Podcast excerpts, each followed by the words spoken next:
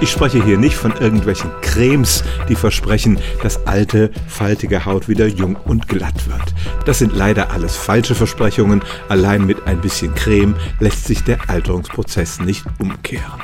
Vielleicht haben Sie schon mal davon gehört, dass es Forschern gelungen ist, alte Hautzellen von Mäusen wieder in Stammzellen zu verwandeln. Das könnte man im Prinzip auch bei Menschen machen, nur sind diese Stammzellen undifferenziert und könnten die Funktionen der Haut nicht erfüllen. In diesem Jahr ist aber eine Studie von britischen Forschern erschienen.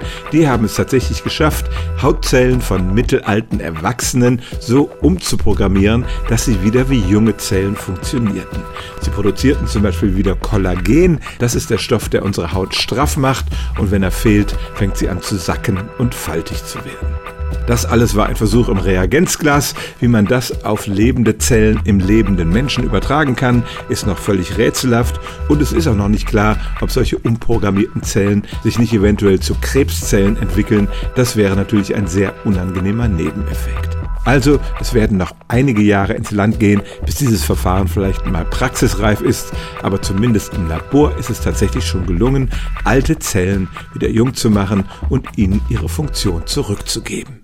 Stellen auch Sie Ihre alltäglichste Frage unter stimmtz.radio1.de.